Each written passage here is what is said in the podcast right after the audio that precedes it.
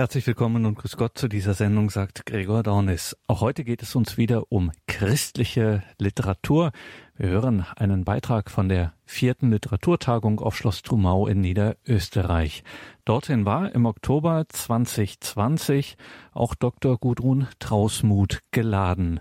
Die Literaturwissenschaftlerin, Philologin und Publizistin sprach über Werner Bergengrüns Roman Am Himmel wie auf Erden.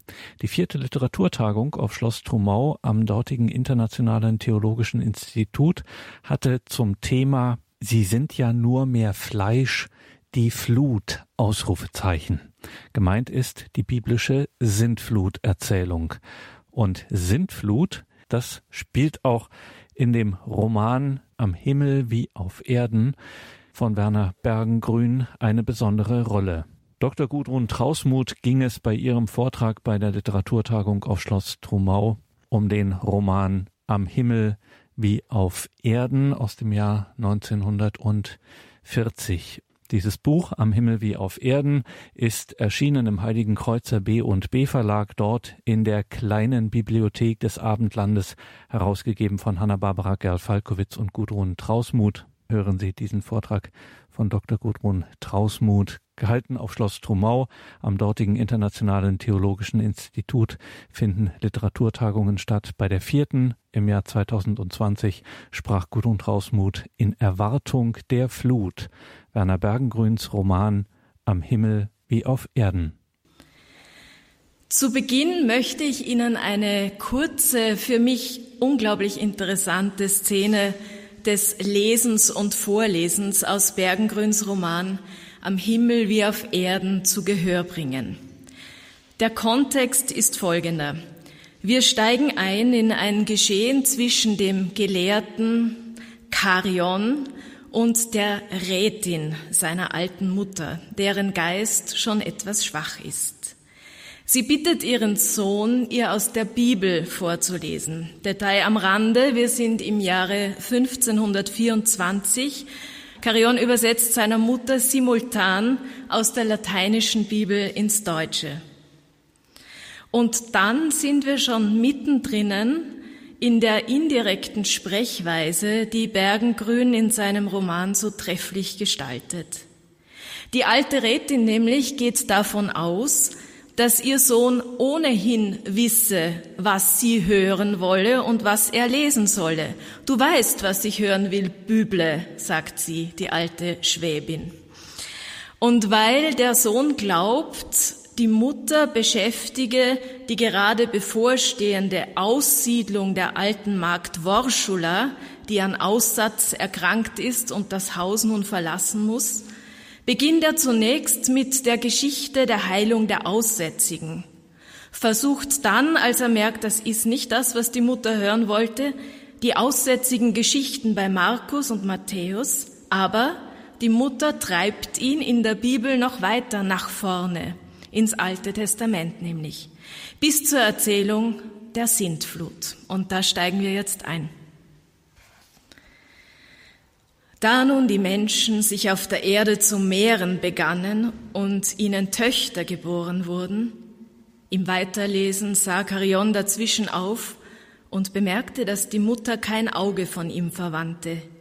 Lies das noch einmal, befahl sie, als er ihr die von Gott an Noe ergangenen Weisungen vorgetragen hatte. Lies das noch einmal. Wie war das mit dem Kasten? Fichtenholz, sagst du? Ist das die gleiche Fichte, die bei uns wächst? Carion wiederholte die Stelle. Er übersetzte weiter bis an jene großartige und ruhevolle Verheißung, dass Saat und Ernte, Kälte und Hitze, Sommer und Winter, Tag und Nacht nicht aufhören sollen, solange die Erde steht. Und wie steht, so fühlt er sich auch jetzt von diesen Worten wunderbar ergriffen und getröstet. Die Rätin aber schien der Schluss der Erzählung wenig berührt zu haben. Hast du auch nichts weggelassen? fragte sie. Da muss doch noch etwas Genaues stehen von der Beschaffenheit der Arche und wie Noe sie gebaut hat. Glaubst du denn, nach diesen Angaben müsste ein Zimmermann arbeiten können? Carion versicherte, dies sei alles. Die Mutter entgegnete aber, sie entsinne sich deutlich, dass noch eine ganze Reihe von Einzelheiten mitgeteilt werde. Carion meinte, vielleicht habe ihre Hafte ihre Erinnerung an einem Sündflutbilde, das sie einmal in irgendeiner Kirche gesehen habe. Sie schüttelte den dünnhaarigen weißen Kopf. Lies mir die ganze Geschichte noch einmal, Büble. Carion begann geduldig von vorn. Er kam bis zum Ausbruch der Flut, da gewahrte er, dass die Mutter sich in ihrem Sessel zurücklehnte, geraden Rückgrats, selbst in dieser Ruhestellung, so wie sie es machte, wenn sie ihrer Gepflogenheit nach vor Tische ein wenig schlummern wollte.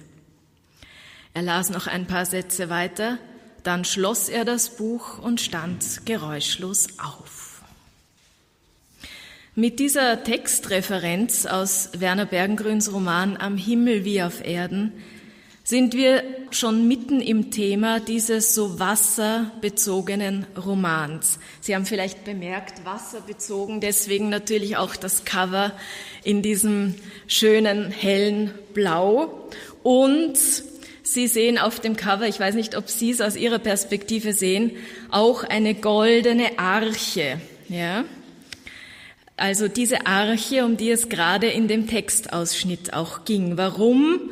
Die Mutter Karions die Sintflutgeschichte wollte. Und sie wollte es noch aus einem anderen Grund.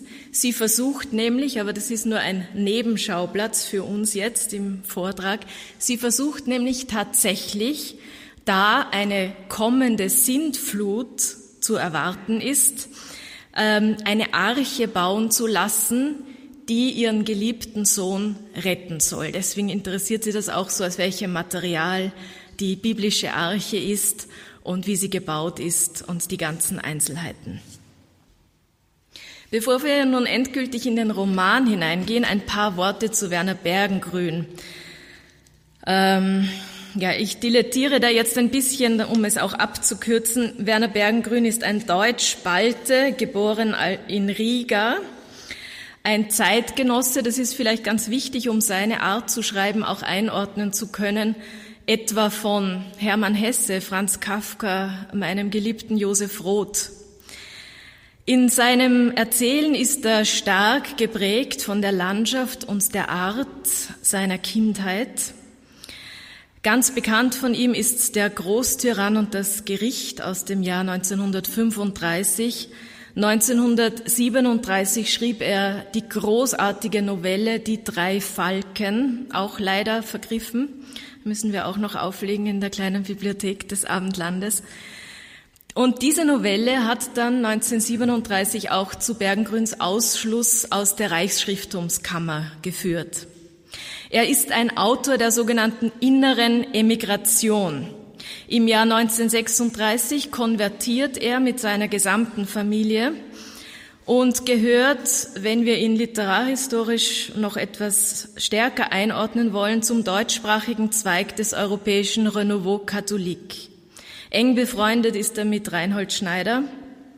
Ruth Schaumann, eine andere Autorin, die diesem Zweig des Renouveau Catholique zuzuordnen ist, stellt den Bergengrüns übrigens ein Haus zur Verfügung, als das Münchner Haus der Familie Bergengrün äh, zerbombt wird. In Baden-Baden verbringt Bergengrün sein Alter. Dort teilt er sich auch in der Stadtbibliothek einen besuchenswerten Gedenkraum mit Reinhold Schneider. Er ist ein fulminanter Erzähler.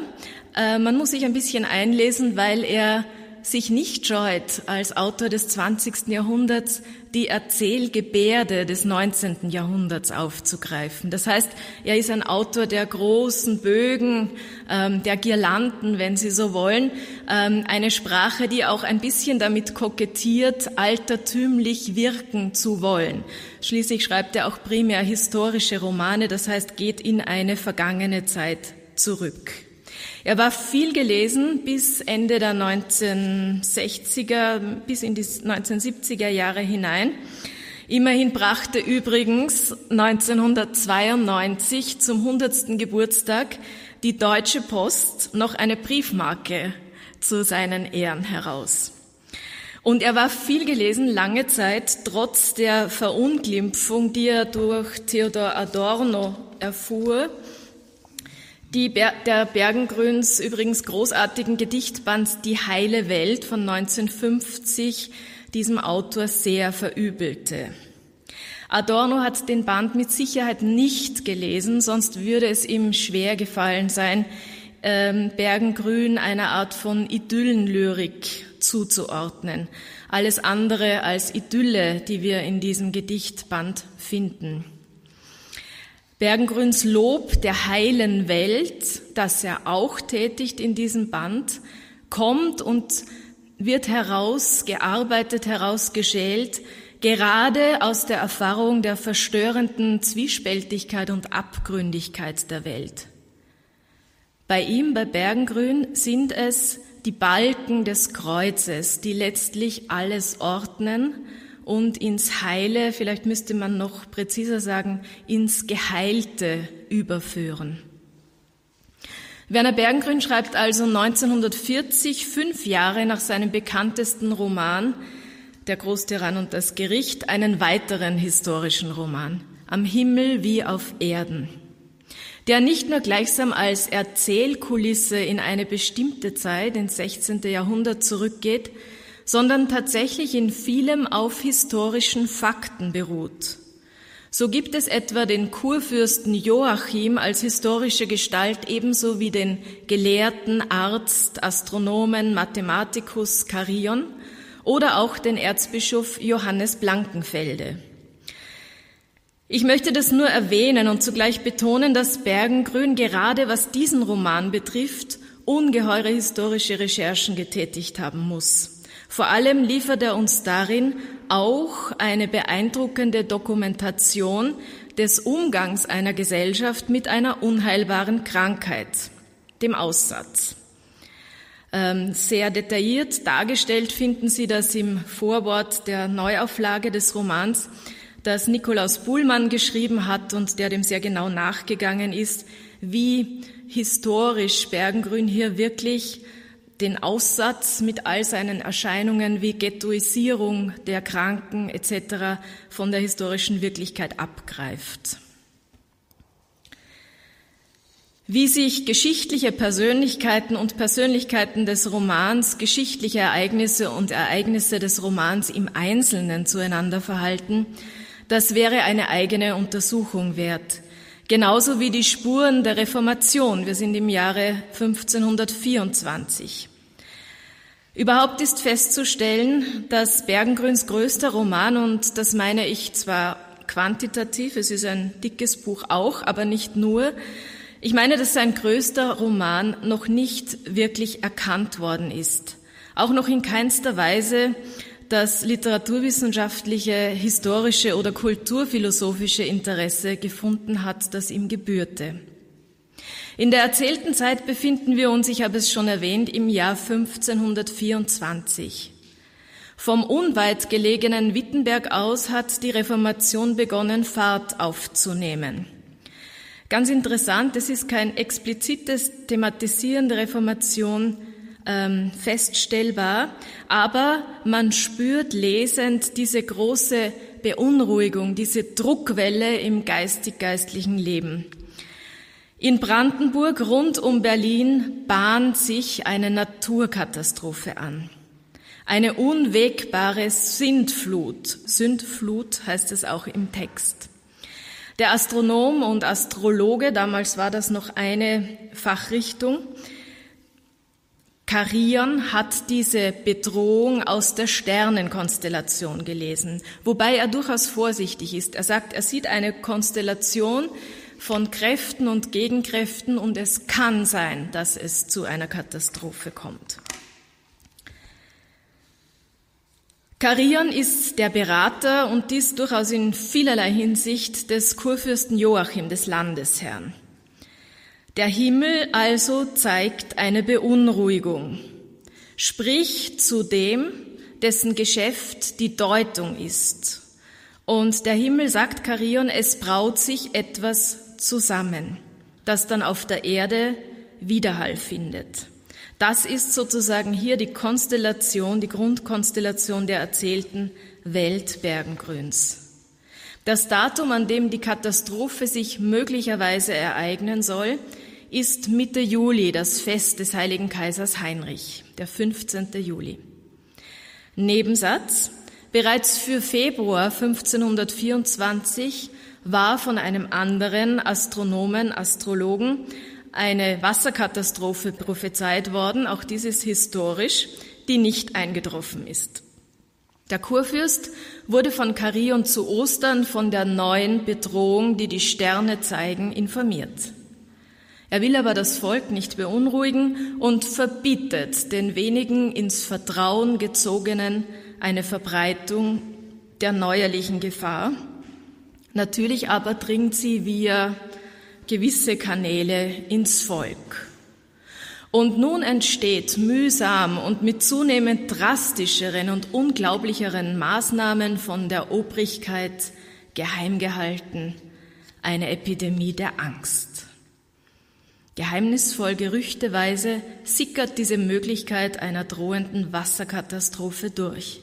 Wohlgemerkt, der Kurfürst gebot absolutes Stillschweigen. Wer sich dagegen vergeht, wird mit der Todesstrafe belegt. Und das passiert auch tatsächlich. Ellenhofen, Joachims Kammerjunker, hält sich zwar persönlich an das Schweigegebot, lässt aber seine Braut Juliane unter einem Vorwand aus dem bedrohten Landstrich ausreisen. Nach einem langen persönlichen Ringen verfügt der Kurfürst schließlich Ellenhofens Tod durch Köpfen. Natürlich, und hier ragt der Roman in die Wirklichkeit hinein, haben 1940 Szenen wie die Trauung von Ellenhofen und seiner Braut Juliane als letzter Akt vor seiner Hinrichtung eine enorme Brisanz.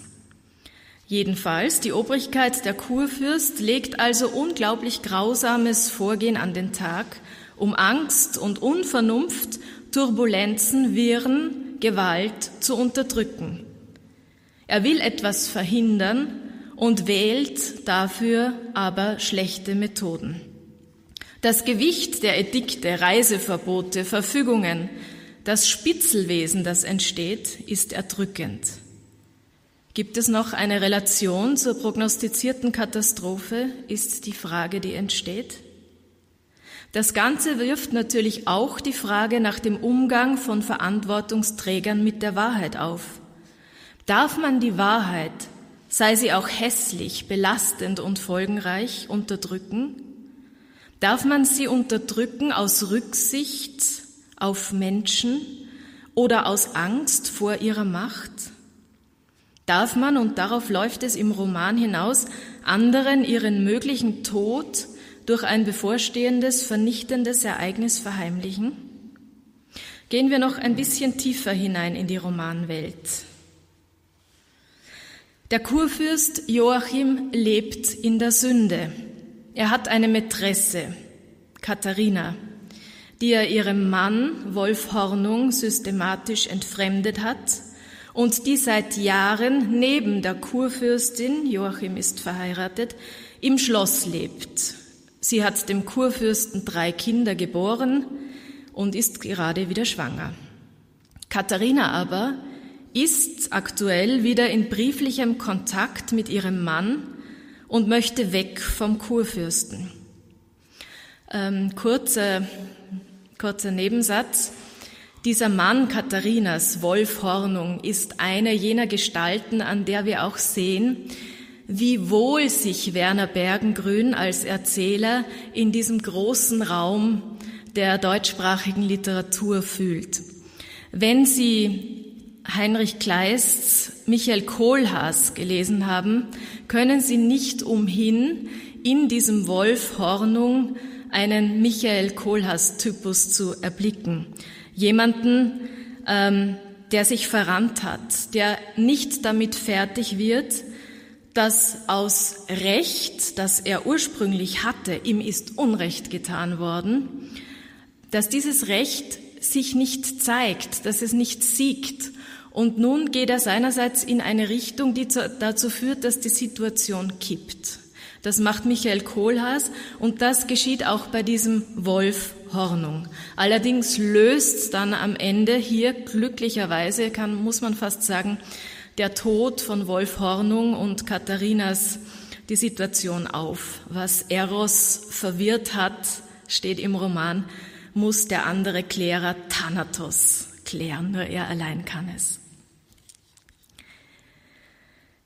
In diese ganze Situation ähm, webt Werner Bergengrün einen weiteren Erzählfaden ein. Die Sumpflandschaft Berlins ist von zwei Stämmen bewohnt. Es gibt die Deutschen und es gibt die sogenannten Wenden, ein Urvolk, ein slawisches Volk anderer Sprache. Sie merken schon dieses dicke Bündel von Fäden, das Bergengrün hier handelt. Auch Pater Dominikus hat das Wort verwendet, deswegen wage ich es hier, handeln, dieses schnöde Wort zu verwenden. Seine Brillanz als Erzähler äußert sich darin, dass er das Handhaben dieser Fäden ungeheuer souverän beherrscht. Es wird nie verwirrend, sondern Bergengrün hält die Spannung vielmehr gerade in und durch diesen Wechsel der Perspektiven und Personenwelten, durch die er geht. Und man merkt einfach die Freude des Erzählens, die hier vorhanden ist. Tatsächlich könnte man den Roman wunderbar verfilmen. Er ist wie ein Film geschrieben. Es gibt die Schnitte, wo ein Erzählfaden verlassen wird und dann beginnt der nächste und dann setzt er wieder fort. Kurz zum Erzählstrang dieses slawischen Volkes der Wenden. Duschka, ein liebreizendes junges Mädchen, dient als Magd im Hause Karions. Sie ist die Nachfolgerin ihrer Großmutter. Diese Worschula ist vom Aussatz befallen und muss nun in die Isolation. Durch den Erzählfaden Worschula geht Bergengrün, was er immer wieder in seinem Werk macht, tief hinein in die Welt des Unheimlichen, ja Dämonischen. Wenn Sie darüber etwas lesen möchten, empfehle ich Ihnen von Hanna-Barbara Gerl-Falkowitz den Aufsatz über Werner Bergengrün, Magie und Erlösung, die Mystik des Unerlösten im Jahrbuch 2019 ähm, der Hochschule Heiligenkreuz. Obwohl die Wenden getauft sind, ist bei ihnen der alte heidnische Glaube an einen Weißgott und einen Schwarzgott, Sie merken, wir bewegen uns da in die Gnostik, in die Gnosis hinein, äh, noch sehr verbreitet.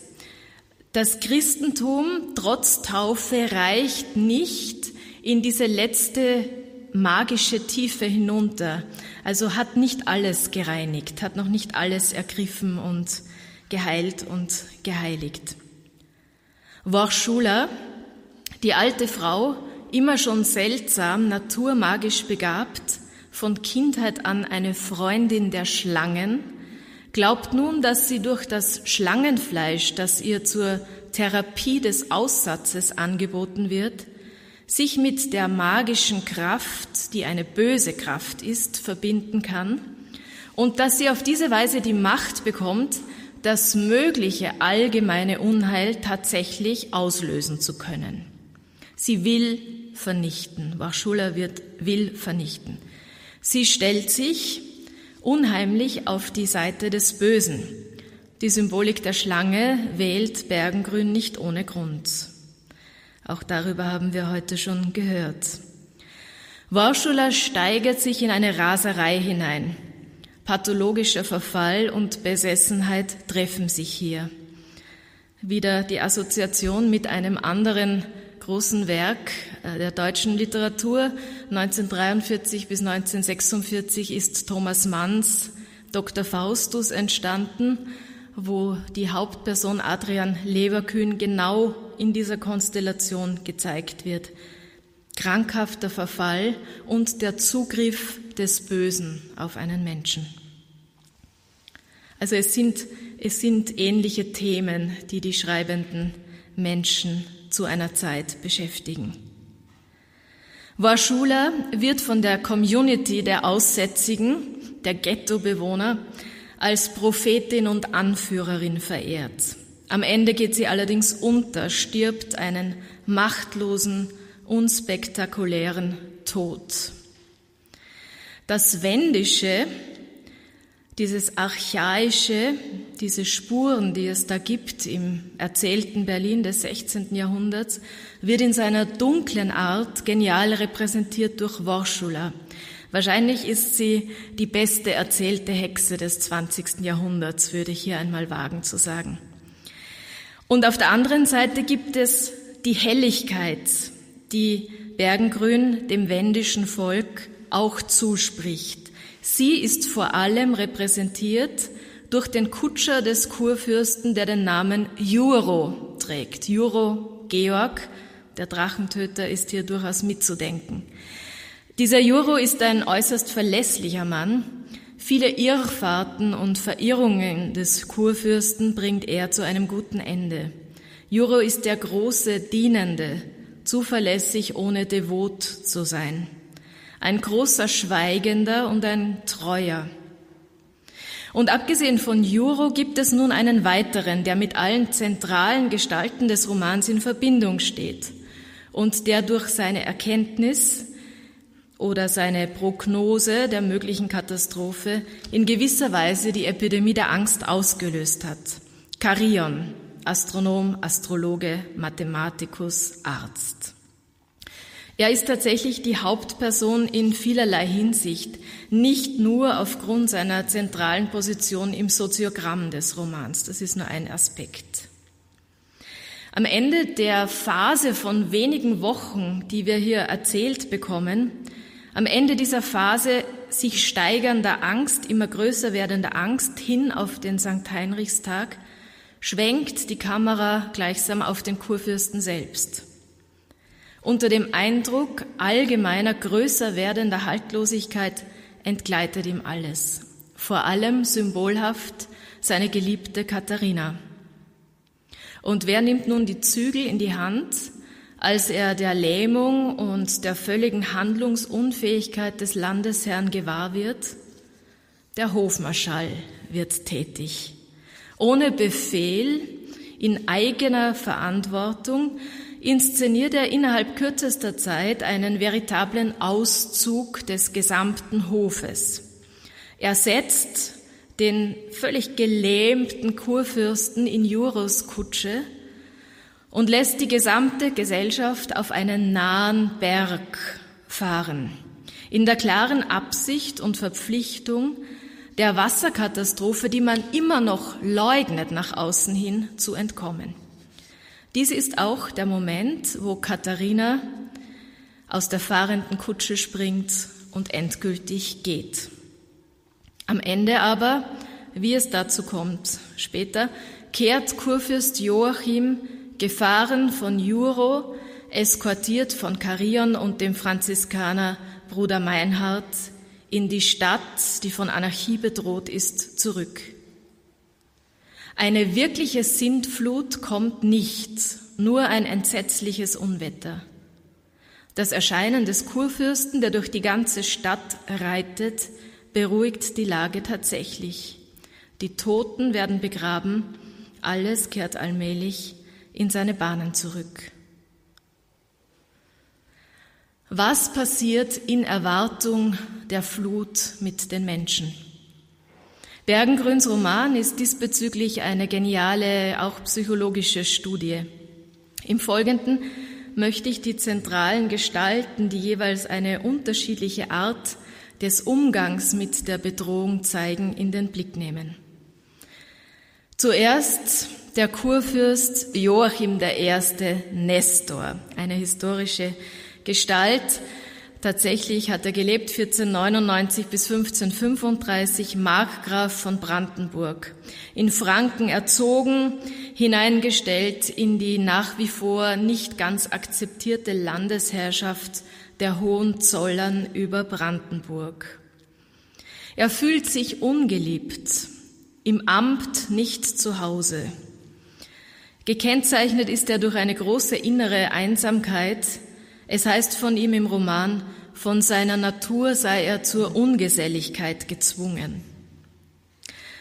Er besitzt eine sparsame Freundlichkeit, über die er selten hinausging, selbst diese wurde von manchen für erzwungen gehalten. Also ein schwieriger, ein schwieriger. Sich selbst sieht er als verkappten Wissenschaftler, hat aber eine andere ihm vom Schicksal zugesprochene Aufgabe, nämlich die Landesherr und Herrscher zu sein. In der Fremdheit innerhalb seiner Aufgabe und seines Platzes berührt er sich mit dem Erzbischof, auf den wir dann noch zu sprechen kommen. Haltlosigkeit, Verzweiflung, Schwermut überkommen den Kurfürsten immer wieder. Oft zieht er sich tagelang zurück, geplagt von Depressionen, würde man heute sagen, und Nierenkoliken. Er besitzt eine völlige emotionale Kälte, unter der er unglaublich leidet. Gegenüber Carion, sein Vertrauter, sein Begleiter, sein Berater, kommt es geradezu zu einer Selbstentblößung, als er ihm gesteht, dass er darunter leidet, seit Jahrzehnten nicht mehr weinen zu können. Er sagt, dass doch meine Augen als zwei wasserlose Orte einmal mit Tränen gesegnet würden. Daran würde ich erkennen, dass ich noch nicht gänzlich versteinert und vor dem Angesicht des Lebens verworfen bin. So, und jetzt kommt die Sünde des Kurfürsten. All das, was wir bis jetzt gehört haben, ist seine Veranlagung, ist das, wo er noch mit keiner Entscheidung konfrontiert war. Seine Sünde aber ist die, dass er seinen Platz, seine Anbindung ans Leben über Katharina sucht. Er, der Verheiratete, sucht seine Anbindung ans Leben über eine ihrerseits verheiratete Frau. Katharina ist es, die Joachim mit dem Leben verbindet. Sie symbolisiert die natürliche, ganz schlicht und einfach positive Weltzuwendung, das Lebensspendende in vielfachem Sinn, das Fruchtbare, Tröstende und Bergende. Katharina ist auf der einen Seite eine wirklich sehr schöne Feier dieses spezifisch weiblichen Charismas, also eine wunderbare Gestalt, jemand, wo man sich vorstellen kann, man hat ihn gerne um sich. Andererseits ist sie natürlich auch eine schillernde Gestalt. Sie ist ambivalent. Sie ist auch oberflächlich, sie ist sehr eitel, sie ist verführbar, sie ist zauberhaft. Und sie hat auch die seltsame Gabe, sofort zu spüren, wie sie funktionieren muss, wie sie sich verhalten muss, um die Menschen in ihren Bann zu ziehen.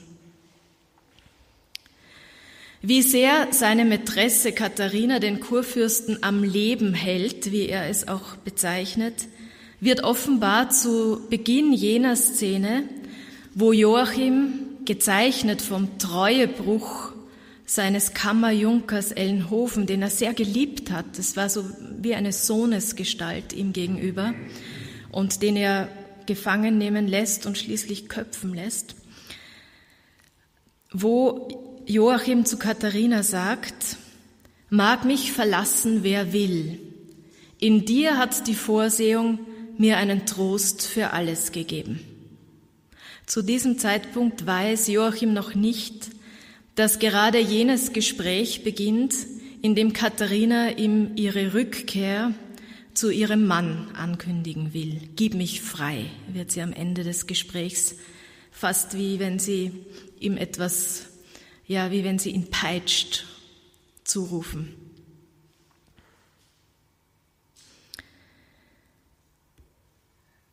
Joachim sinkt im Laufe des Romans in jeder Hinsicht immer tiefer.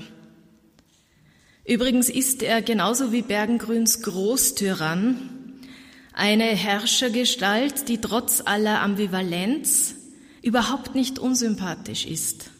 Man hat eher Mitleid mit ihm. Man versteht Katharina. Eine echte Aversion empfindet man als Leser nicht. Das ist möglicherweise auch ähm, eine Art Schutz, die Bergengrün hier installiert.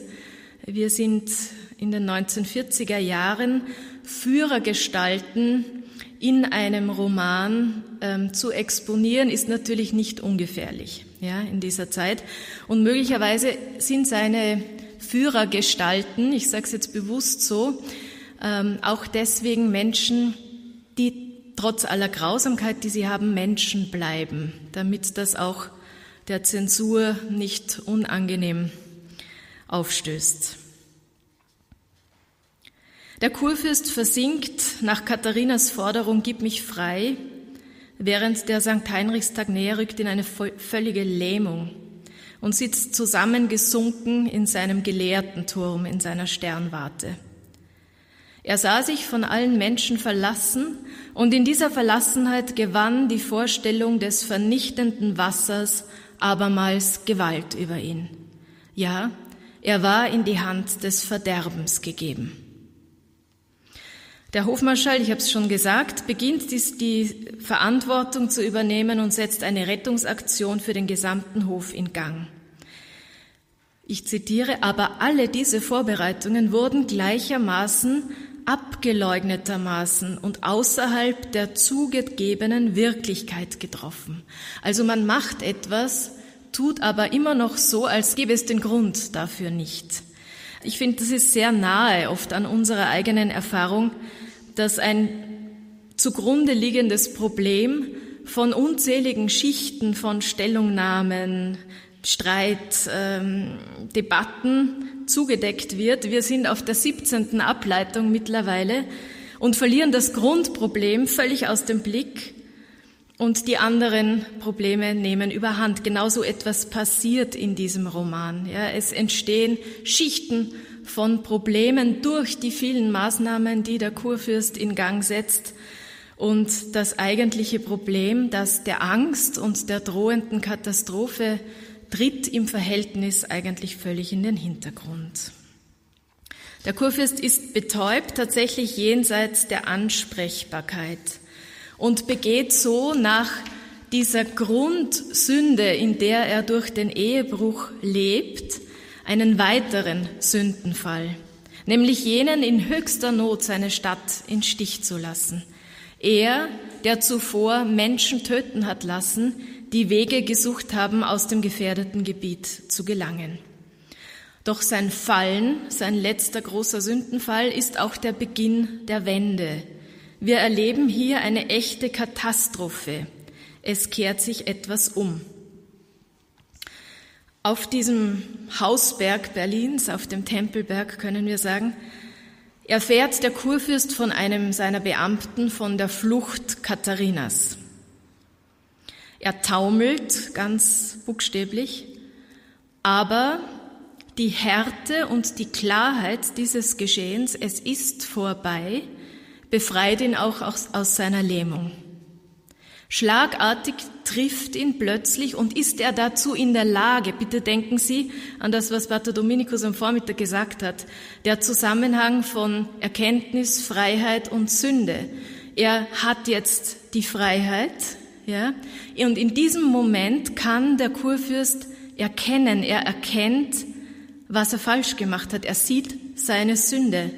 Er hatte vieles getan um des heutigen Tages willen, aber das eine, das allem erst die Wirkung hätte sichern können, das hat er unterlassen, nämlich das lebendige Beispiel der Unerschrockenheit, des Vertrauens und der Einstimmung in den Willen der Vorsehung zu geben. Und Joachim beschließt, in die Stadt zurückzufahren. Carion ist mit Bruder Meinhard, einem Kapuziner, auf den Berg geritten, Sie wollen den Herrscher holen, an seinen Platz zurückstellen. Und Juro, der Treue, der Kutscher, der Diener der Ordnung sozusagen, während der Kurfürst ihn noch sucht, wir sind auf einem weitläufigen Berggelände, kommt ihm der treue Kutscher schon mit der angespannten Kutsche entgegen. Hier offenbart sich eine wunderbare Symbolik. Klar sehende Menschen, die in, nicht in der Sünde sind und deswegen auch klar die Situation erkennen, führen und stützen den Inhaber der Macht, der sich verirrt hat. Zu, zunächst haben sie versucht, selbst in der tobenden, der Anarchie verfallenden Stadt beruhigend zu wirken, mahnend tätig zu sein. Das geht aber nicht, weil die Leute ihnen entgegenschleudern und der Kurfürst, der hat doch auch Angst gehabt. Und dann holen sie ihn und begleiten ihn in unabweichlicher Treue in das erneute Übernehmen seiner Aufgabe. Literatur, Resonanz hinein in den großen Raum der Literatur. Vielleicht denkt der eine oder andere von Ihnen auch an Tolkien, Herr der Ringe, die Freundschaft von Frodo, dem Ringträger und Sam. Da passiert genau dasselbe. Der Freund tritt für den Freund ein, der eine größere Aufgabe zu erfüllen hat und schwach wird. Also Bergengrün bewegt sich hier mit einer großartigen Geste, wirklich ungeheurer Resonanz als schreibender Mensch. Die große Szene auf dem Berg ist in vielfachem Sinne eine Stunde der Reinigung, der Katharsis. Auch kündigt sich, man weiß es ja noch nicht, wird es die Sintflut oder nicht, es kündigt sich in jedem Fall ein Unwetter an, und zwar in einer apokalyptischen Sprache. Also hier zeigt Bergengrün wirklich, was er kann. Da gibt es am Himmel Wolken wie Eiterköpfe. Ich zitiere. Da heißt es, der Himmel zerspaltete sich in Schluchten und Furchen und glomm auf in einer Herrlichkeit, die Entsetzen erregte, gleich der Herrlichkeit des Antichrists. Ja, also hier, hier gehen wir noch einmal in eine wirklich apokalyptische Dimension hinein. Es gibt auch andere Spuren der Apokalypse im Text, da könnte man auch eine eigene Untersuchung anstellen. Es kommt keine Sintflut, es kommt ein ungeheurer, entsetzlicher Regen. Das Element Wasser zeigt sich in seiner ganzen Ambivalenz zwischen Reinigung und Todbringendem. Und die Umkehr des Kurfürsten kehrt dann tatsächlich alles um. Das Volk, bedrängt in Aufruhr und innerer Verwüstung, sieht den Herrscher, der mit Karion durch die Stadt reitet und es registriert. Das ist eine ganz interessante Szene. Ja, das Volk merkt sofort, der Kurfürst ist da, er steht uns bei. Das ist fast wie der Durchzug eines Heiligen. Der Kurfürst ist kein Heiliger, aber er ist gereinigt jetzt. Ja und er ist an seinen Platz zurückgegangen. Und damit stellt er den Ordo, die Ordnung wieder her. Die Ordnung, wie sie sein soll und besiegt die Angst, die Vernunft kehrt ein. Ich muss jetzt ein bisschen was auslassen. Ähm, wir gehen kurz zum Erzbischof Johannes von Blankenfelde. Hier sehen wir eine andere zentrale Gestalt des Romans, einen der es gibt mehrere geistliche Würdenträger, die eine sehr wichtige Position einnehmen. Er ist von seiner Position, von seiner Stellung her der wichtigste und ist eine seltsame Gestalt. Ja, er ist ein, als Erzbischof eigentlich ein Machtpolitiker, ein kirchlicher Karrierist, wenn Sie so wollen, der ganz express, ganz absichtlich in die bedrohte Stadt, er weiß um die Bedrohung, er hat das gesagt bekommen, reist und auch verkünden lässt, er bleibt über den St. Heinrichstag, also über den Tag der Wasserkatastrophe, die kommen soll, hinaus. Im Gespräch mit Carion erweist sich seine Verzweiflung als Grundlage seines Handelns, aber auch sein Fatalismus.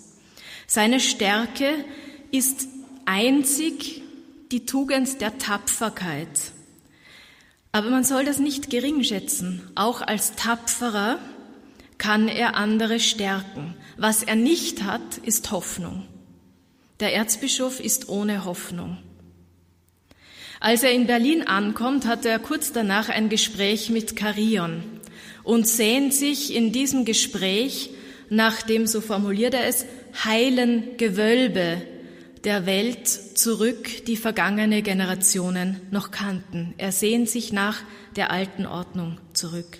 Und er glaubt aber, dass es nicht möglich ist, die Menschen neu auf diese alte Ordnung, auf das Unveränderliche, das Gott selbst eingesetzt hat, zu beziehen, weil sie irre gelenkt seien durch die Bezogenheit auf Machen, Entdecken, Fortschritt, getrieben von einer ständigen Unruhe. Die interessante These, die dann am Schluss des Gesprächs kommt und die zugleich tief in die Persönlichkeit des Erzbischofs blicken lässt und einen Abgrund der Verzweiflung aufreißt. Was am tiefsten im Menschen steckt, so der Erzbischof, das ist wohl nicht die Begierde nach einem neuen, ihm vom Gott gezeigten Lande, sondern vielmehr die Begierde nach der gänzlichen Vernichtung, wie ja auch allem Leben eine geheime Sehnsucht nach dem Tode eingeboren ist. Und so glaube ich auch, dass die Furcht der Leute zu Berlin und Köln vor einer Sündflut in dem Verlangen nach eben dieser Sündflut ihre Ursache hat. Denn ein solcher Untergang löscht ja all das aus, was zu entwirren und lösen den Menschen um ihrer Schwachheit willen nicht möglich ist. Carion, glücklicherweise, man ist dankbar an dieser Stelle für ihn, tritt dem heftig entgegen indem er dafür plädiert, immer wieder der einzelnen Seele, der Verantwortung des Einzelnen ihren Rang zuzuweisen. Wollte Gott nicht die Stadt Sodom um der einzelnen Willen verschonen? Und wird nicht jeder Kampf um den Bestand oder das Verderben der ganzen Welt in der einzelnen Seele ausgefochten? Bergengrün ist ein scharfer, punktgenauer Diagnostiker aller möglichen Seelenzustände. Bezogen auf die interessante, zugleich tapfer wie leblos kalte Gestalt des Erzbischofs, der scharfe Blick allein, sagt Bergengrün, den der Erzbischof hat, der scharfe Blick allein ist noch nicht rettend. Um ausstrahlend und im Sinne einer Hoffnung tatsächlich retten zu können, bedarf es eines lebendigen Glaubens, der in einer warmen Zeugenschaft ausstrahlen kann. Andererseits muss man den Erzbischof für seine tadellose Haltung auch schätzen. Er bleibt, egal wie es in ihm aussieht, er bleibt an der Seite der Bedrängten, obwohl er es nicht müsste. In Erwartung der Flut harrt er aus, reißt nicht aus, obwohl er es könnte. Seine Tapferkeit veredelt ihn und ist in ihm vielleicht jenes kleine Moment des Lichts, das er trotz allem Abgrund in ihm geben kann. Dennoch bleibt er eine ambivalente Gestalt. Ja, ich muss wieder was auslassen. Wir kommen noch zu einem anderen geistlichen Bruder Meinhard. Was Bergengrün ex negativo mit seiner erzählten Welt verkündet, ist etwas sehr Wichtiges. Trägerstruktur der Ordnung, jeder Ordnung, ist die Wahrheit. Und Trägerstruktur der Unordnung, des Unheils, der Anarchie, die wir im Roman sich inszenieren sehen, ist die Lüge, die Lüge, die sich auch als Verdecken oder Verschweigen der Wahrheit darstellen kann. Besonders deutlich wird dies an den beiden Orden, den Dominikanern des schwarzen Klosters im Roman und den Kapuzinern des grauen Klosters. Die Dominikaner sind eng verbunden mit dem Herrscherhaus, gewillt, auf ihrer Ebene mitzuherrschen, jedenfalls in keinster Weise korrektiv. Die Kapuziner ganz im Gegenteil, das sind diejenigen, die eher volkstümlich sind, die aus dem Volk, heißt es im Roman, auch ihren Nachwuchs ähm, schöpfen, die zum Volk können, würde man sagen, vielleicht heute. Der Gegensatz der beiden Orden entfaltet sich im Roman als Predigtgegensatz. Er wird zunächst in Bezug auf die Ehebruchsgeschichte Katharina Kurfürst angedeutet, genial antizipiert eigentlich und entfaltet sich schließlich im Großen und in seiner ganzen Schärfe und mit drastischen Folgen im Kapitel Grau gegen Schwarz. Also hier wird wirklich Predigt und Gegenpredigt von Bergengrün inszeniert. Der Kurfürst hatte über seinen Beichtvater, man höre, eine Predigt bei den Dominikanern in Auftrag gegeben. Es werde ihm lieb sein, so heißt es im Text, wenn das Volk im Wege der Predigt zu Besonnenheit und Gehorsam aufgerufen werde, wobei freilich ungesagt blieb, welche Umstände den Gehorsam und die Besonnenheit des Volkes denn nun gefährden könnten. Die Dominikaner waren gebildete, weitläufige Männer, bei den oberen Ständen geschätzt und zu allerlei Nachgiebigkeiten geneigt, besonders aber auf ein gutes Verhältnis zum Hofe bedacht. Die Kirche fühlte sich schnell, denn das geängstigte Volk hungerte nach Tröstung und Zuspruch. Aber die Predigt war obrigkeitlich und glatt. Ganz anders, frei von Abhängigkeit dem Hof gegenüber, die Predigt eines Kapuziners am Folgetag. Hier geht es nämlich nicht darum, den Auftrag eines Menschen im Rahmen einer Predigt zu erfüllen, sondern dem göttlichen Auftrag zur Verkündigung gerecht zu werden und die Menschen mit der Botschaft des Evangeliums zu trösten. Bergengrün schreibt hier eine sensationelle Predigt, die voll psychologischer und rhetorischer Raffinesse ist. In einer völlig überfüllten Kirche kommt der Prediger der Angst der Menschen zunächst entgegen. Er dachte nicht daran, heißt es gleich dem Dominikaner, beruhigend zu sagen, es gebe keine Ursache zu Befürchtungen. Ohne die Gefahr beim Namen zu nennen, setzte er ihr Bekanntsein voraus. Ja, er gab zu verstehen, es könne menschlich gesprochen durchaus ein Grund zur Furcht vorhanden sein. Sich an der Bibel entlangtastend spricht Bruder Meinhard von den vielfachen gefährlichen und trostvollen Wirkungen des Wassers, um dann in einer klugen Wendung zu den Bergen zu kommen. Er thematisiert die Berliner Hausberge und sagt, nicht von den Bergen, nicht von den Berliner Hausbergen, er nennt sie da alle, zählt sie auf, kommt euch Hilfe. Von keiner Bodenerhebung, dahin etwa eine Flut nicht zu steigen vermöchte, sondern es ist der Berg, da der Erlöser gepredigt, der Ölberg, da er gelitten, der Berg Tabor, da er seine Verklärung erfahren hat. Und es ist der Berg Sinai, da Gott uns sein Gesetz gegeben hat. Was macht der Prediger, der Kapuziner hier? Denken Sie wiederum an den Raum der deutschen Literatur.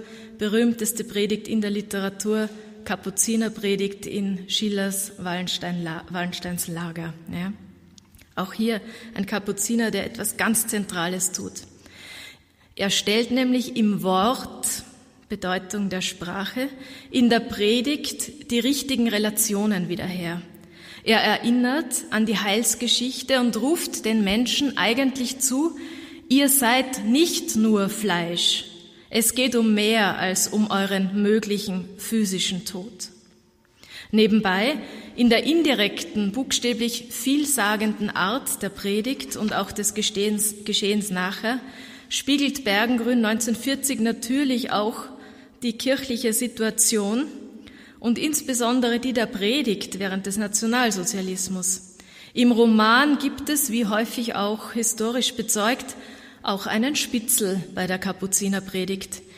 Im vorliegenden Fall ist es schändlicherweise der Bürgermeister, der Bruder des Erzbischofs übrigens, der die Predigt in Angstschweiß gebadet verlässt und die Verhaftung des Predigers veranlasst mit einem Trick, der mich wieder an etwas erinnert.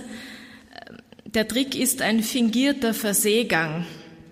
Und ähm, Bruder Meinhard, der sich aufmacht mit dem Sakrament, mit den Sakrament, um die Sakramente zu spenden, wird am Weg verhaftet. Ich denke hier an Janosch Brenner, 1950 unter dem gleichen Vorwand aus dem Haus gelockt und ähm, in der Realität des ungarischen Kommunismus erstochen, ermordet. Während der Wirren und Aufstände des St. Heinrichstages werden dann auch die Tore der Stadtgefängnisse aufgebrochen und so kommt Bruder Meinhard frei, sonst hätte ihm möglicherweise ein ähnliches Schicksal geblüht wie dem Kammerjunker Ellenhofen. Er macht sich sofort an die Arbeit, er beruhigt, mahnt, ordnet, obwohl er nicht das sagt, was das Volk in dem Moment hören möchte. Er ruft zum Ernst, zur Stille, zur Gefasstheit auf springt unerschrocken mitten in die wildesten Zusammenrottungen und übertönt mit seiner mächtigen Bauernstimme den tollsten Lärm. Die Stimme ist wichtig für Prediger. Schließlich trifft er Karion und beide stimmen überein, dass der Kurfürst zurückgeholt werden müsse. Also schließen nun diesen Freundschaftsbund, knüpfen dieses Netz der Freundschaft, das den Mächtigen rettet. Dieser Bruder Meinhard ist deswegen so wichtig und ich hebe ihn deswegen so hervor, weil er eigentlich innerhalb des Ganzen die einzige Gestalt einer unangefochtenen Rectitudo, einer richtigen Ausgerichtetheit auf Gott ist. Er hat keine Anfechtung. Ja? Er bleibt völlig treu. Seine Kategorien sind immer klar und er scheut sich auch nicht, von ihnen ausgehend her zu predigen, beim Volk zu sein und es zu trösten. Ganz kurz noch zu Karion, der eigentlichen Hauptgestalt. Hier sehen wir vor uns den Gelehrten als Belasteten, den Gelehrten, der unter der Last des Erkennenden steht, der eine Last des Wissens mit sich trägt und der die Bedrohung erkannt hat und deswegen auch in gewisser Weise, er fragt sich an einer Stelle in einem Moment, bin ich schuld?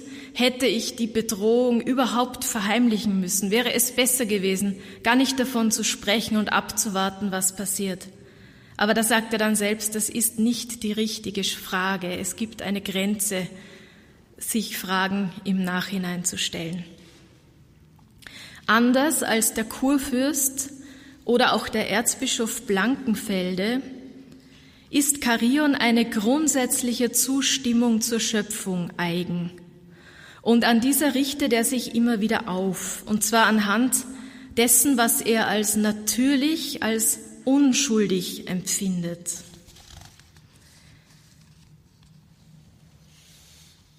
Es heißt im Roman, Karion fühlte mehr denn je eine schwermütige Zuneigung für das unangefochten Lebendige, das noch nicht in die Vereinzelung entlassen worden ist. Es ist eine ganz interessante Studie eigentlich auch des, des Gelehrten, des Intellektuellen. Was sagt Bergengrün hier? Ähm, er sagt eigentlich auch, dass das Denken und das Erkennen in gewisser Weise eine Verfremdung bewirkt. Auch die Unmittelbarkeit des Zugangs zum Leben ist auch hier schwierig geworden. Karion hat sie dennoch, weil er zustimmt. Er stimmt der, dem Ordo, er stimmt der Schöpfung zu. Dennoch aber Erkenntnis und Betroffenheit schließen sich oft aus als Denkender, als Philosoph, wenn wir so wollen, auch als Philosoph, muss er in Distanz gehen zu den Dingen.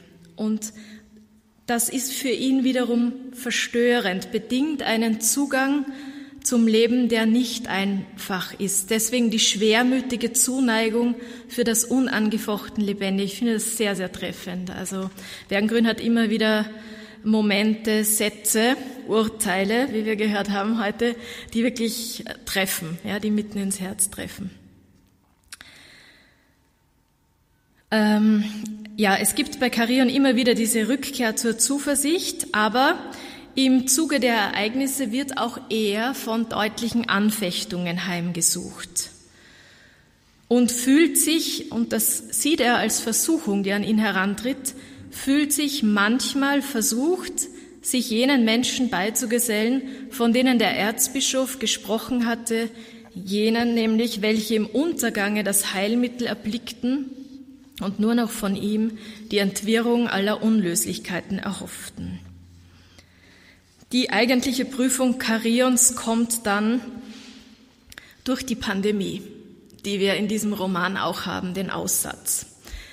Ähm, Im Zuge der Unruhen kurz vor dem St. Heinrichstag trifft er in einer, in einer abgelegenen Straße auf einen Aussätzigen. Die dürfen normalerweise ja nur mit Klapper und ähm, verhüllt, maskiert, aber ganzkörper maskiert heraus aus dem Ghetto. Ähm, es hält sich dann natürlich keiner mehr dran in dieser Situation.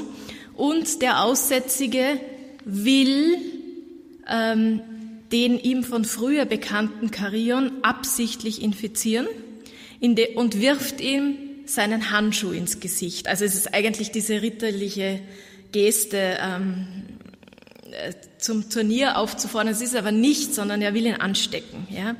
Und jetzt ergreift und schüttelt Carion tagelang eine Angst, die alles überschattet. Er bekommt die Angst, die die anderen längst haben, die aber ihn nicht so sehr ergreift, ähm, weil er dazu irgendwie eine, ja, er kann sie abwehren, aber nun erlebt er die Angst in ihrer ganzen Macht.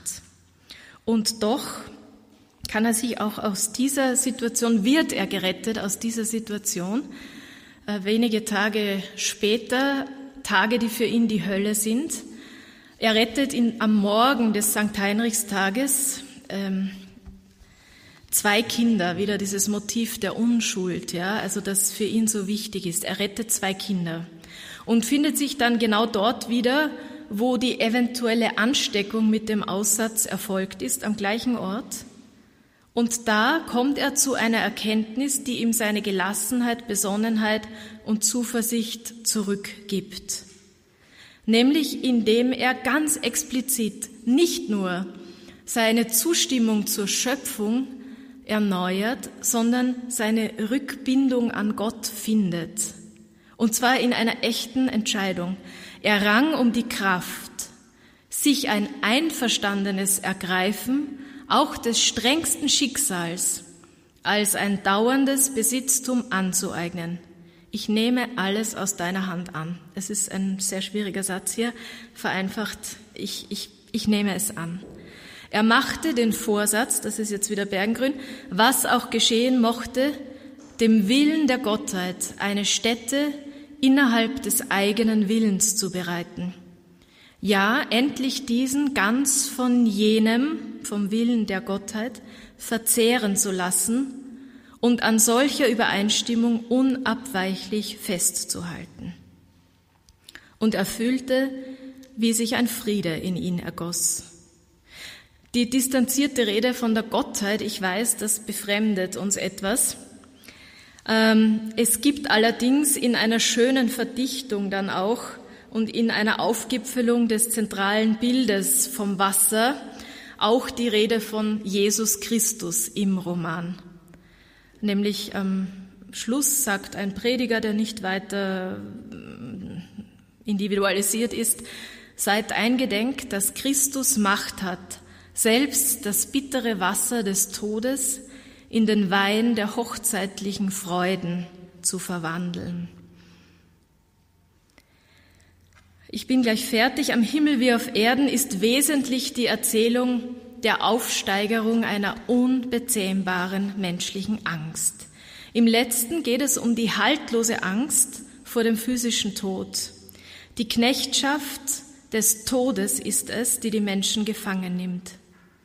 Sie waren nur noch Fleisch.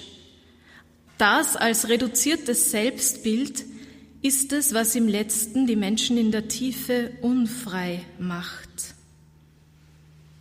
Das Fleisch ist auch das, was die Sünde hervorholt. Ja, das sehen wir ganz stark an dieser Gestalt des, des Kurfürsten.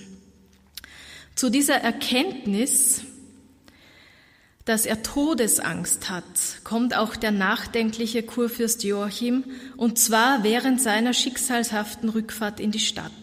Alles, was ich tat, ist aus der Furcht geflossen, erkennt er. Jede Furcht ist eine Furcht vor der Vernichtung und die Todesfurcht drückt dies am unverhohlensten aus. Alles Furchteinflößende erscheint uns als Vorbote der Vernichtung oder doch als Gleichnis unserer Vernichtbarkeit. Fragen wir noch einmal anders herum, was machen wir mit der Erfahrung als Menschen, dass wir nicht souverän sind? Was machen wir mit der Erfahrung des Ausgesetztseins, der Erfahrung von Willkür, von Angst, von Todesangst?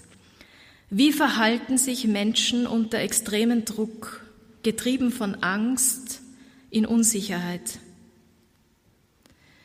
In jedem Fall zeigt uns der Roman, dass ein sich wegducken, verschweigen, oder Paktieren der Mächtigen mit der Lüge und ein Akzeptieren der Angst elend ist und uns umso schneller ins Verderben führt. Das ist ein Moment, das Bergengrün genauso stark unterstreicht wie die Verantwortung des Einzelnen in Bezug auf Wahrheit und Wahrhaftigkeit, in Bezug auf den Ordo, wie er Gott gegeben ist. In Erwartung der Flut stellt sich in erster Linie die Frage nach der Angst.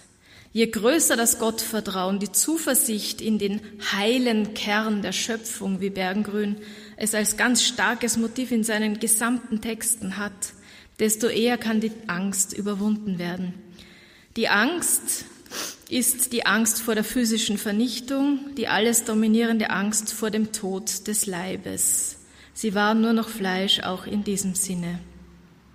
Diese Angst vor dem irdischen Ende kann nur durch den Glauben an ein letztes, ewiges Gehaltensein bewältigt werden, sonst wird sie destruktiv. Immer geht es um das Erkämpfen des Ordo, auf der Ebene der Erkenntnis ebenso wie auf jener des persönlichen Lebens. Es geht um den Glauben an einen Gott, der liebt, die Welt und den Menschen. Nicht nur um den Glauben an einen Gott, der sich entschied, die Menschen nicht mehr zu vernichten, sondern um einen, der seinen Sohn sandte, um uns auf ewig zu retten. Es geht um die Erfahrung und das Erringen einer letzten Freiheit und Verantwortung in Jesus Christus.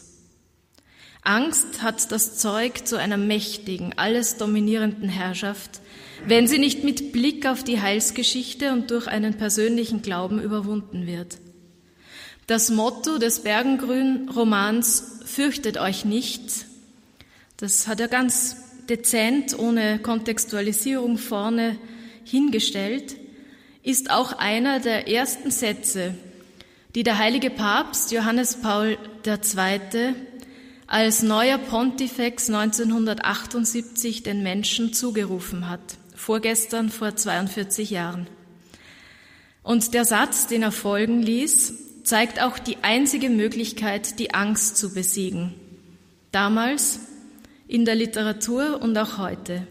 Fürchtet euch nicht, öffnet die Tore für Christus.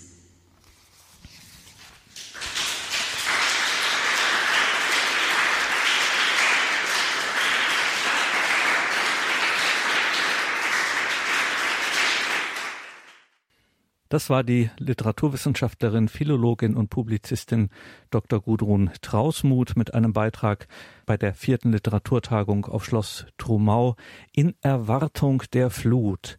Werner Bergengrüns Roman Am Himmel wie auf Erden. Liebe Hörerinnen und Hörer, dieses Buch Am Himmel wie auf Erden, dieser Roman ist erschienen 2020 im Heiligen Kreuzer B und B Verlag in der dortigen Reihe Kleine Bibliothek des Abendlandes. Eine echte Empfehlung. Herausgegeben wird diese Reihe von Gudrun Trausmuth gemeinsam mit Hanna-Barbara Gerl-Falkowitz.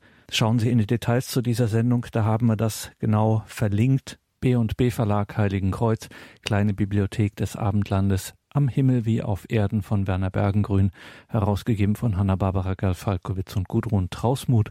Und wenn Sie dann schon in den Details zur Sendung sind, dann folgen Sie unbedingt bitte dem Link auf das Internationale Theologische Institut in Trumau, wo diese Literaturtagung stattfand.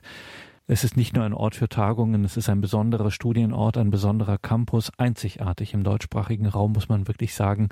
Eine ganzheitliche Ausbildung, wenn man hier Theologie, aber auch fächerübergreifend studiert, dann ist das, so zeigen es alle Berichte, alle Zeugnisse ehemaliger Studierenden, eine unvergessliche, eine prägende Zeit. Immer mehr Studierende, sowohl im deutschsprachigen Raum als auch aus aller Welt, sind hier auf diesem Campus versammelt im gemeinsamen Lernen, im gemeinsamen Austausch. Internationales Theologisches Institut Trumau haben wir in den Details zur Sendung verlinkt. Sollte man sich wirklich mal anschauen.